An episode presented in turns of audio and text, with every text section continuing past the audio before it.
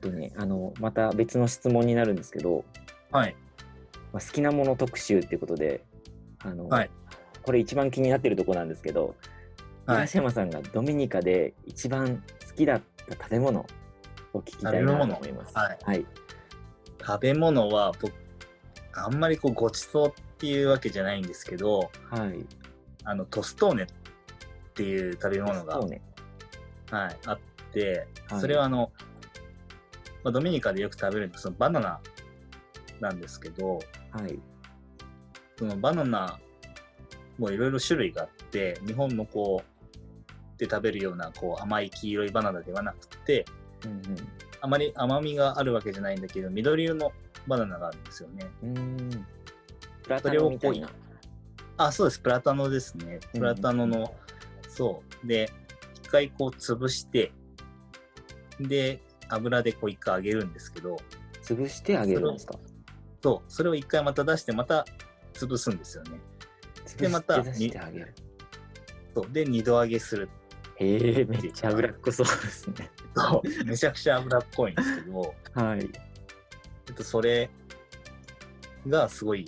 こう、ジャンクフードっていうか、こう、路上でこうあー結構売ってたりするんですよね。あの、そういうプラタノみたいな向こうはのいバナナって、あのはいパプアでも調理用のバナナってあったんですけど、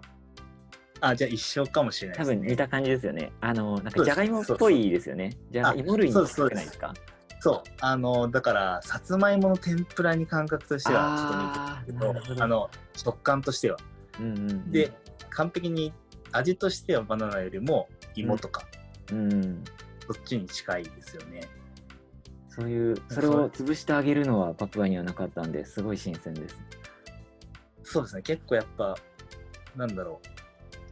う手軽に食べられるしどこでも売ってるんですけど、まあその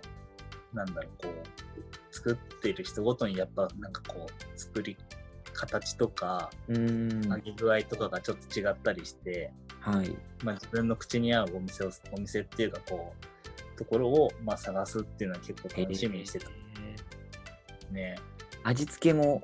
店ごとに違うんですか？お店とか作る人ごとそうにで。すね、ケチャップをつけたりもするとこもあるし、あと塩で普通に振りかけて、僕はどっちかっていうと、さっぱり塩でちょっとこう、ちょっとだけかけて、っていう感じが好きでしたね。めっちゃビールに合いそうですね。い やー、すごいですよ。 ビールが進んじゃうんですいけど。やー ダメになるパターンだ。そうそうそう。いやでもなんだろう本当食べてみたいですそれ。本当にもう、あと、まあ僕はその日系社会に行ってたのもあって、日本人が、まあ、お米を作ってたりするので、はい。まあ、谷岡米って言われているものがあったりとか、うんうん。本当にブランドみたいになってたりするし、あと、ドミニカで、こう、なんですかね、野菜はい。を食べる、ちゃんと食卓に並んで食べるようになったきっかけっていうのは日系人が実は作ったって言われていて、へえ。やっぱりこう、いろんな食卓をこう、ドミニカの食卓を豊かにしたっていうのが結構日系人のうんうん。功績っていうような、こう、ストーリーもあるので、はい。なんか、なんだろう。ちょっと偏った生活になるのかなと思いきや、やっぱり、まあサラダとかもあるし、うんうん。まあ本当にいろんなもの食べたんですけど、だから日本米をよく、ね、あの、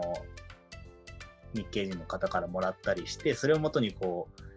う、なんだろう、ホームステイをしていた時の家族になんかご飯を振る舞ったりとかあもしーて、いいですね。文化交流になりますもんね。そうですね。なんか本当にトストネとか、なんだろう、こう、ドミニカっぽい料理も好きだったし、はい。まあ、僕の言っていた日系社会のその、まあ、支援っていうのは、まあ、そういう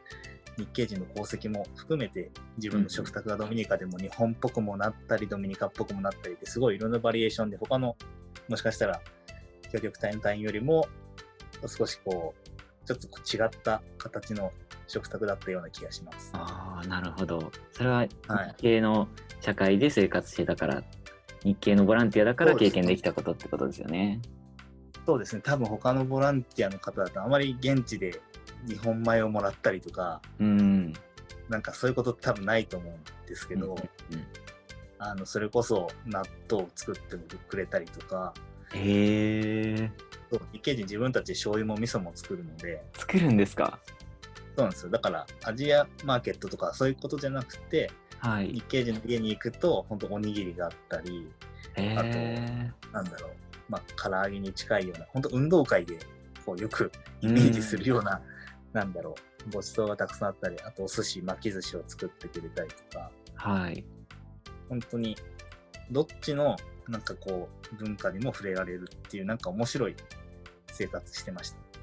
えー、